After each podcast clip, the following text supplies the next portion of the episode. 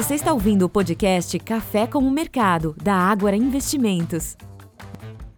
Fala pessoal, vamos começar mais um conteúdo da Agro Investimentos. Esse é o nosso encontro semanal Café com o Mercado. Eu sou Ricardo França e hoje eu tenho o prazer aqui de dividir essa bancada com mais dois analistas da nossa área de research, Flávia Meirelles. Tudo bem, Flávia? Voltando de férias, bom retorno. Obrigada, Ricardo. Tudo bem? Olá, pessoal. E também completa o time Wellington Lourenço. O Wellington está sempre com a gente. Fala, Well, beleza? Fala, Ricardo. Oi, Flávia, bom retorno. Olá, ouvintes. Vamos lá para mais um podcast.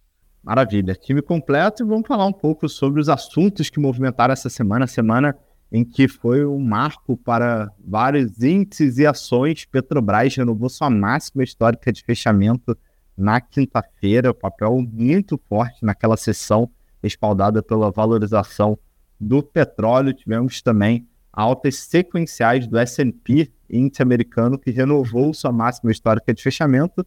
Esse é assunto que a gente vai debater aqui ao longo do nosso podcast. Primeiro, primeira parte aqui, vamos chamar assim, a gente vai falar sobre quais foram os direcionadores que movimentaram os mercados globais essa semana. Tivemos leitura do PIB nos Estados Unidos, dados de inflação por lá e também aqui no Brasil. E na segunda parte, entraremos em detalhe da parte corporativa, muita notícia, muito destaque, setor aéreo com bastante movimentação, é, pedido de entrada ali no Chapter 11 pela Gol, como isso movimentou o setor aéreo, quais são os impactos, o Wellington vai entrar em detalhe, e também leitura cruzada sobre esse evento da Gol é, no setor de varejo e demais eventos. Vamos começar falando de fato sobre o cenário macroeconômico, porque a agenda econômica essa semana ela acabou concentrando uh, as atenções dos investidores, sobretudo nos últimos dois pregões. Na quinta e na sexta-feira foram divulgados vários dados, a começar pelo PIB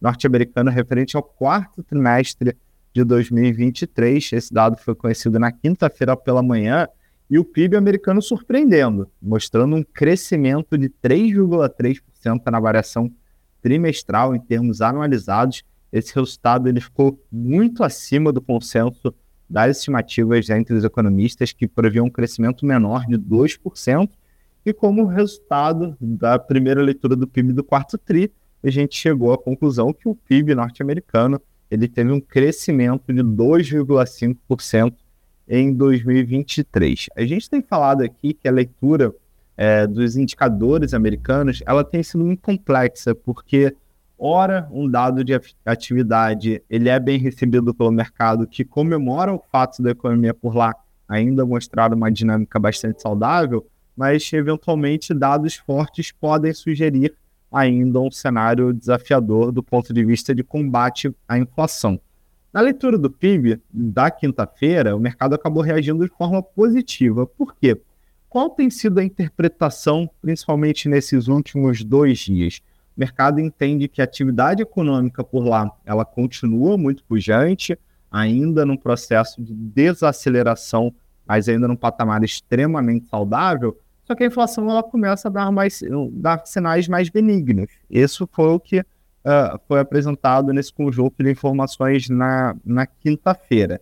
Basicamente, o mercado ele está dando uma maior credibilidade ou considerando uma maior hipótese de que o Fed vai conseguir trazer de volta a inflação para a meta, ou próximo à meta, mas sem causar maiores impactos para a atividade econômica, pelo menos não por agora. Então a percepção é que, olha, realmente a economia americana ela está pujante, mas a inflação de pouquinho em pouquinho ela vai convergindo a meta e isso abriria espaço para que o Fed, uh, ao longo dos próximos meses, inicie sua trajetória de queda de juros. É bem verdade que o mercado já esteve no passado recente acreditando que esse primeiro movimento de corte de juros poderia acontecer na próxima reunião de política monetária uh, no, no, mês de março, não na imediatamente próxima, né, teremos decisão de juros semana que vem, mas na reunião do mês de março, agora o mercado calibrou um pouco das suas expectativas, grande parte do, dos investidores acreditando que, de fato, o início do processo de afrouxamento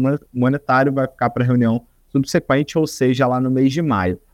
Mas, ao mesmo tempo, é, o mercado comemora o fato de que a atividade ainda está pujante. Então, a soma desses fatores e o vetor resultante dessas variáveis foi um comportamento mais positivo. O investidor continuou comprando bolsa por lá, não à toa a gente viu essa forte performance dos índices em Nova York, não é, Wellington?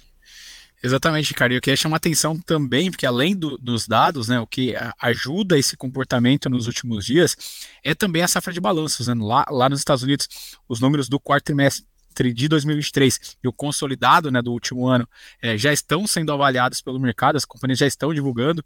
Lembrando que para aqui, aqui para o Brasil os números começam na próxima semana, então, inclusive, já deixando o convite para os investidores que quiserem acompanhar o calendário ali da, da safra do quarto trimestre, já está disponível no nosso relatório fechamento de mercado a, a agenda para essa safra.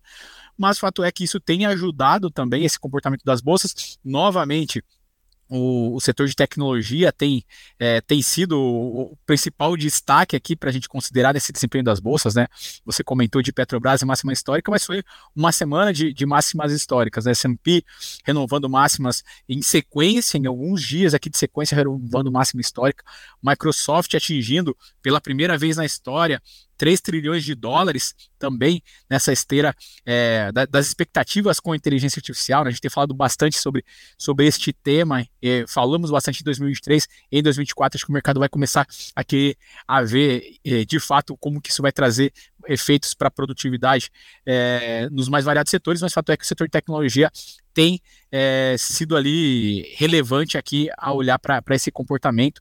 O Nasdaq não renovou máxima histórica, mas renovou também máxima dos últimos dois anos. Então, de fato, foi, foi uma semana positiva, tanto pelos, pelos dados, da forma que o mercado está tá enxergando, né, que a economia americana vá conseguir lidar com essa situação de controlar a inflação, mas sem que a gente tenha um grande impacto na atividade, mas também com os balanços ajudando esse, esse comportamento para as bolsas nesses últimos dias.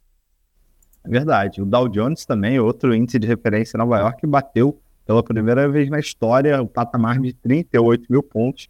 Então foi mais um índice americano que teve uma semana bastante positiva. De fato, até o fechamento da quinta-feira, quando nós observamos, observar, observamos o comportamento dos índices por lá, notamos que as bolsas subiam ali aproximadamente 1,5%, os mercados da Europa também subindo mais de 2%, 2,5% no acumulado da semana até quinta-feira. Na sexta-feira a gente ainda vê o mercado ainda é, sem direção única, pelo menos nessa primeira etapa do pregão. Fato é que a semana também foi movimentada com decisão de juros na Europa. Na, ao longo da semana, o Banco Central Europeu anunciou a manutenção da taxa de juros por lá. A decisão não trouxe nenhuma surpresa, os mercados reagiram com pouquíssima emoção a, a, a essa, a essa decisão de juros e basicamente as, as recém-declarações foram feitas na Europa indicando que o processo de afrouxamento monetário, de corte de juros pelo Banco Central Europeu deve ter início mais para meados do ano. Inclusive, a presidente do Banco Central falou que a Europa está se preparando para cortar juros durante o período de verão, ou seja, ali em meados de 2024. Trazendo a discussão aqui para o Brasil, também tivemos na sexta-feira o principal dado econômico da semana e um dado que foi positivo. Foi o, o primeiro indicador de inflação, na verdade, a prévia oficial da inflação no Brasil, IPCA 15 de janeiro, teve uma alta de 0,31%, o que significa que houve uma desaceleração após subir 0,40% no mês de dezembro, e o resultado também veio bem abaixo do que os economistas projetavam, a mediana era 0,47%. Então, realmente um quadro muito benigno aqui para a inflação nesse primeiro dado prévio ainda de 2024. É, o mercado continua entendendo que inflação não deve ser uma preocupação para esse ano uh, calendário. Obviamente, a gente sabe que o Brasil eh, inspira sempre uma preocupação quando o assunto é inflação de médio e longo prazo. A gente continua vendo muito valor naqueles instrumentos de renda fixa que remuneram um juro real mais a parcela do IPCA.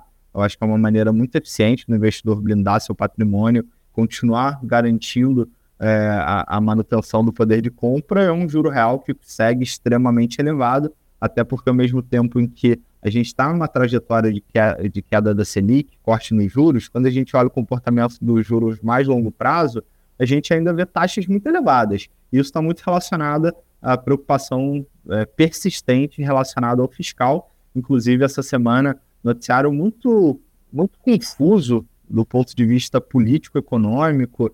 É, o governo enviou uma medida provisória que trata sobre a reoneração da folha de pagamento sobre 17 setores.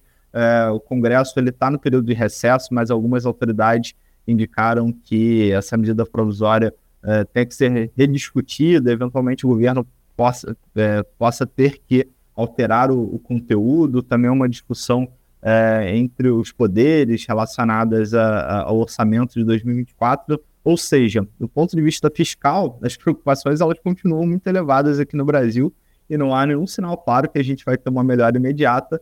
Claro, a partir de fevereiro a gente tem a volta do Congresso, então possivelmente a agenda de votações ela retoma, mas é, pelo menos por enquanto nada que nos deixe muito mais otimistas nessa frente fiscal. E só para finalizar aqui esse, esse, contexto, esse apanhado de indicadores econômicos que movimentaram a semana, também tivemos inflação nos Estados Unidos na sexta-feira, foi divulgado o PCI, que é o principal dado de referência que o Fed utiliza para balizar as suas premissas para a condição de política monetária.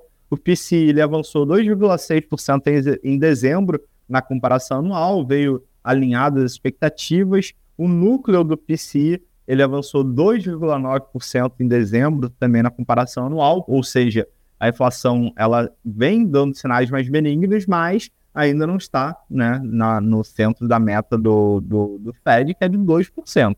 Então ainda tem algum trabalho a ser feito. A previsão para esse dado era de 3%. Em linhas gerais, esse dado acabou não trazendo tanta mudança aqui na percepção dos mercados, mercados que vinham numa trajetória mais positiva até quinta-feira, pelo menos o Ibovespa acabou dando sequência nessa, nessa primeira hora do pregão aqui, após a publicação desses dados de inflação. Soma-se a isso, o comportamento mais benigno das principais commodities ao longo da semana, a gente viu um movimento positivo do petróleo e também da, do minério de ferro, é, dado que a China anunciou uma série de medidas é, buscando incentivar a atividade econômica por lá. Passada essa primeira etapa aqui do nosso podcast, né, contextualizando o investidor sobre quais foram os eventos que movimentaram os mercados, vamos trazer a discussão aqui para o lado corporativo, muito assunto para a gente tratar.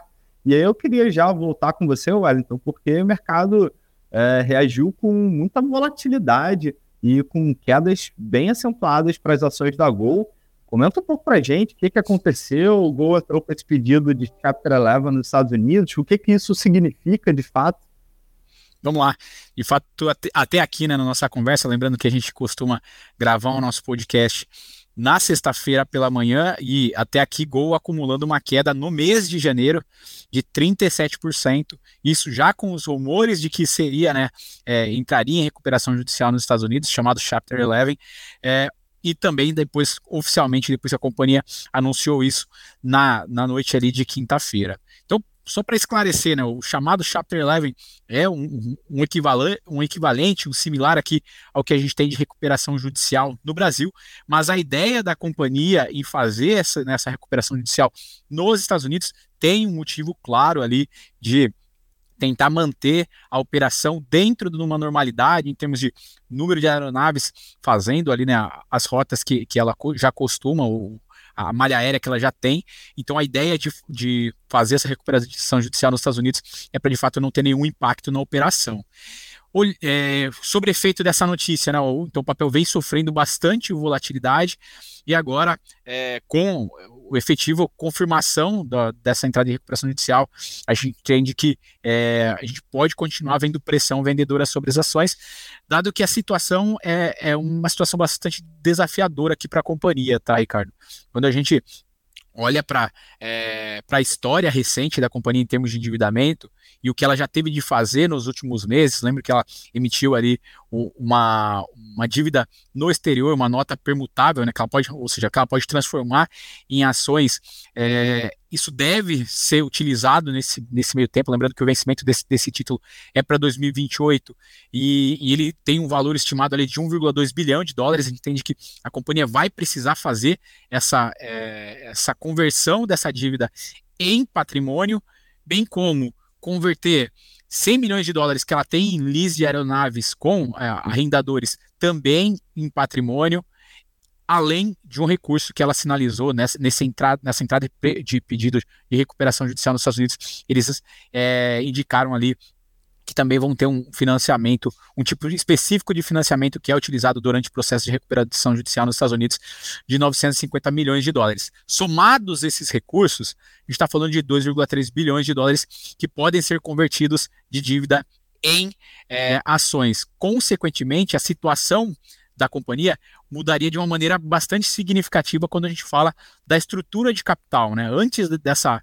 dessa, eh, dessa recuperação judicial, a companhia tinha 53% das ações sobre o grupo Abra, né, que é o atual controlador da companhia, e o restante, os 47%, no free float, ou seja, né, o investidor minoritário tendo acesso a esses 47%. Com a reestruturação, essa, essa conversão da dívida em patrimônio, em equity, o grupo Abra variaria de 53% para 54% do percentual da companhia.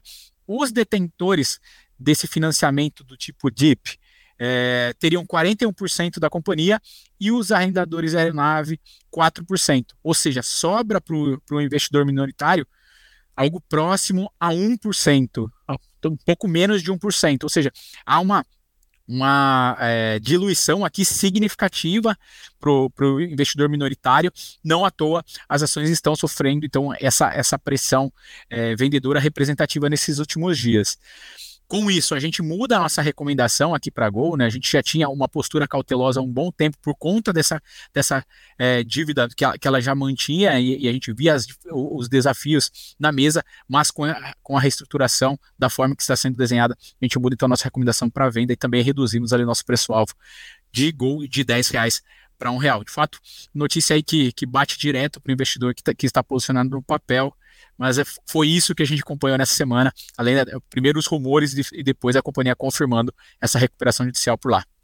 Bacana, Wellington. Eu queria ouvir um pouco da opinião da Flávia aqui, se essa notícia de gol tem impacto em outros setores, algum desdobramento para os papéis da cobertura.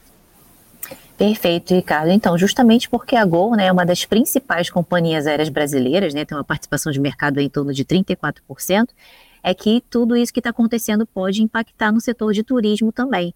Né? Embora a Gol ela afirme né, que vai, que as operações vão continuar normalmente durante esse processo aí de, de, de recuperação judicial, né, de, equivalente à recuperação judicial, é, o cenário futuro traz ainda incertezas, né? Então isso pode trazer um impacto negativo, sim, sobre as empresas do setor de turismo, como a CVC, por exemplo, né? Que é uma empresa do setor de turismo que a gente cobre aqui é, na Ágora, né? Está dentre as empresas cobertas aqui do setor de consumo varejo. A CVC, ela tem, né, a parceria com a Gol, né? Ela reserva lugares em, em viagens em voos é, com, a, com a Gol, né? Então, pode ser sim que essa, toda essa questão aí desse esse processo, é, esse pedido, né, de Chapter 11 do, da Gol nos Estados Unidos, pode ser que isso resulte, né, traga um impacto negativo para as empresas do setor de turismo, como a CVC, por exemplo, né? Então, vamos ficar de olho nas medidas né, que as empresas de turismo, a SVC, vão tomar em relação a isso. É, agora que é importante lembrar também, aqui falando de, aproveitando né, que eu estou falando de CVC, ontem a CVC é, divulgou né, um comunicado ao mercado falando aí de uma parceria com uma outra empresa de turismo. Eles informaram aí um, um, anunciaram um acordo né, de futura cooperação comercial com uma empresa espanhola, que é a Ávores, para alavancar sinergias operacionais, solidificar sua posição é, lá na, nesse, nesse, mercado é, europeu. E essa empresa, né, que, que a, a CVC está pretendendo fazer uma parceria, ela é uma empresa líder em turismo de férias na Espanha e opera através de mais de 30 marcas.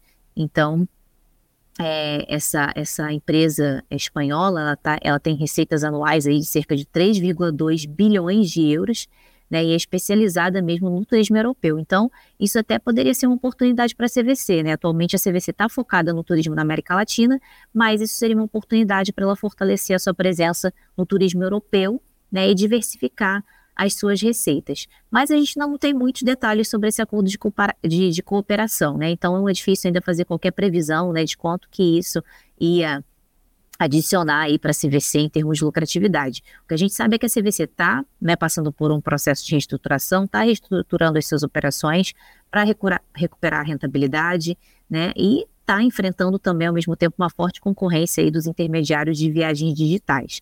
Né? Então, nesse cenário ainda, que a gente não tem muita visibilidade aí sobre isso, é, é uma oportunidade, uma parceria boa, uma boa notícia, mas a gente, por enquanto, mantém nossa recomendação neutra para a CVC, ainda mais é, tendo em vista o que aconteceu com a Gol, né, que é, que é muito importante aí para o setor de, de turismo.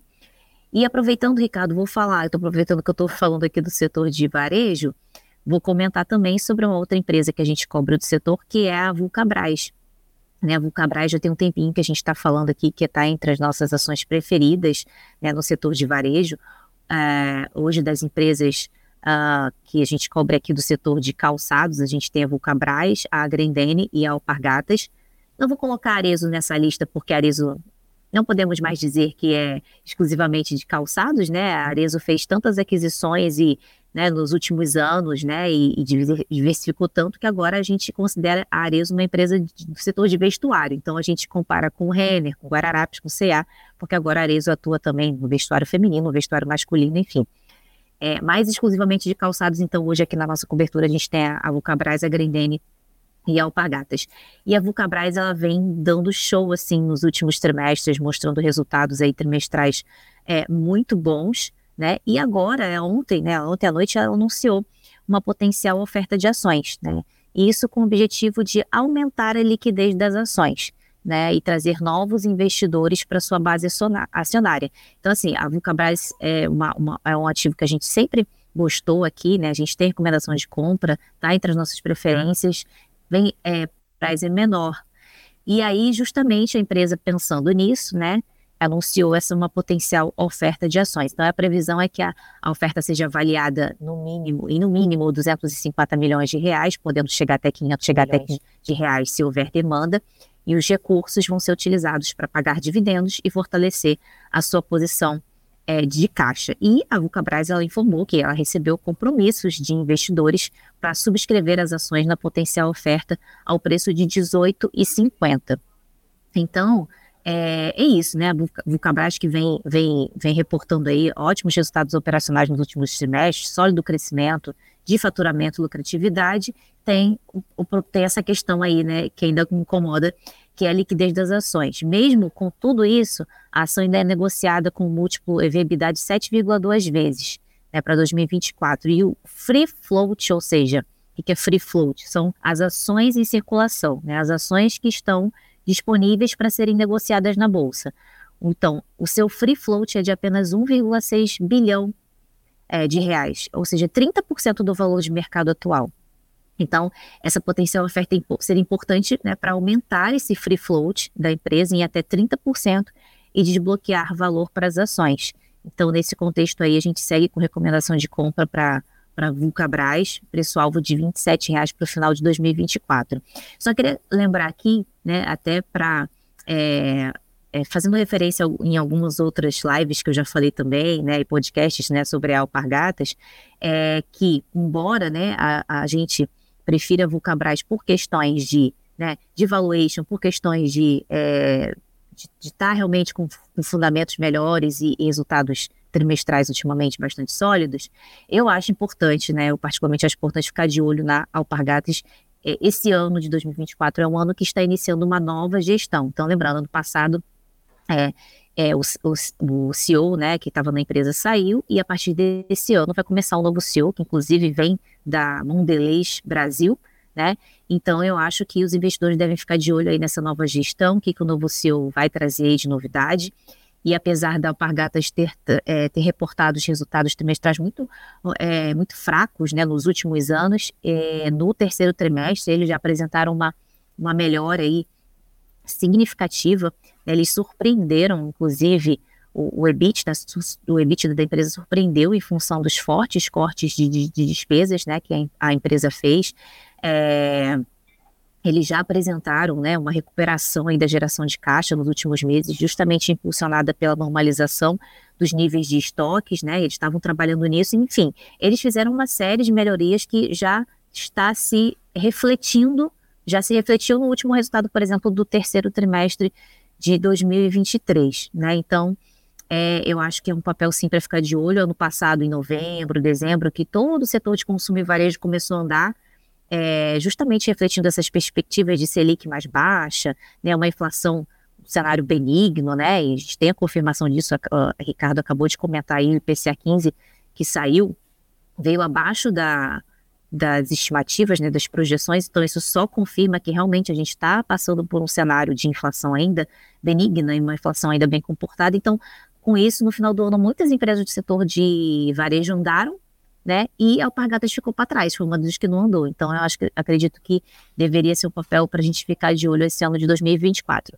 Mas a Vulcabras, sim, continua sendo a nossa preferência por conta dos seus resultados, né? Por conta de, de, valuation, e tem agora essa notícia aí da, do potencial oferta de ações. O papel, no momento que a gente está gravando esse podcast, está caindo aí quase 6%, mas isso é normal Normalmente, quando uma empresa anuncia uma potencial é, oferta de ações, né, a, ocorre esse ajuste, né, a, a, ação ela tende a se ajustar ao preço que provavelmente, né, o preço da oferta. Então, é, isso normalmente acontece, né, quando uma empresa assim anuncia, mas a Vulcabras teve um desempenho excelente no ano de 2023, subiu aí em torno de 70%, 70 80%. É, então, muitos investidores que pegaram essa alta toda também acabam aproveitando para realizar. Mas é, de novo reforçando aqui nossa recomendação para as ações da Vulcabras. Perfeito, Roda. Perfeita a análise do setor de varejo de consumo. E aí, pessoal, a gente vai caminhando aqui para a etapa final do nosso podcast, vários assuntos corporativos, como vocês puderam acompanhar. Lembrando que esse material que a gente está discutindo nesse, nesse podcast, ele também está é, tá, tá disponível lá no Agora Insights, na nossa parte de conteúdo, relatório da Google, relatórios atualizados de todos os setores, vale a pena conferir. Pessoal, o que, que temos de agenda na semana que vem? O que, que o investidor deve ficar atento? Bom, Ricardo, para a próxima semana, a agenda ela é bastante recheada, é, não só aqui no Brasil, mas também lá fora. Começando por que é menos relevante, a gente vai ter na Europa é, leitura do PIB do quarto trimestre.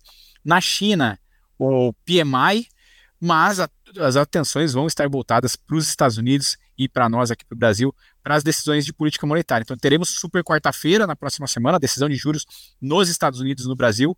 Nos Estados Unidos, né, a tendência, a expectativa é de manutenção dos juros, mas o investidor vai ficar atento ali se terá né, alguma, alguma sinalização para esse ciclo, se há algum sinal de quando vai começar os cortes, mas para essa reunião, a leitura, ainda mais com os dados recentes, né, o entendimento é de que a gente deve ter uma manutenção dos juros, ao passo que aqui no Brasil a gente deve observar a continuidade do ciclo de queda de juros. Para encerrar a semana, depois da decisão de juros, ainda teremos, como de costume, a primeira sexta-feira do mês, o payroll nos Estados Unidos com, com os dados do mercado de trabalho já do mês de janeiro nos Estados Unidos realmente uma agenda muito carregada e aqui para a gente também será muito movimentada. A última semana do mês concentram a, as publicações de relatórios relevantes aqui da nossa área. Então teremos a, já a publicação do Estratégia Mensal com as carteiras recomendadas para fevereiro.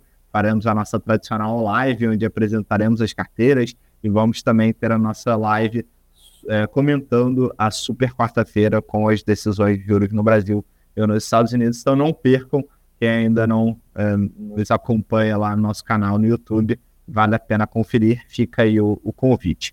Bom, queria agradecer aqui demais a participação da Flávia, do Wellington e principalmente de quem nos acompanhou, nos prestigiou nesse podcast. Obrigado, pessoal. Obrigada, pessoal. Tchau, tchau. Até a próxima. Valeu, Ricardo. Obrigado, Flávia. Valeu, pessoal. Até a próxima.